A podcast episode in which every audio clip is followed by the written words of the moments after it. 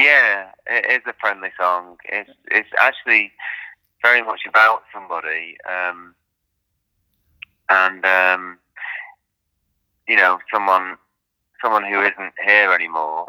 Um, so it's it's it's it's sad. It's a sad song, but it's kind of like a, an uplifting song as well because um, even though they're not here anymore, their spirit actually is um, and their spirit will always be with me. So it's kind of very much like um, a song about a spirit.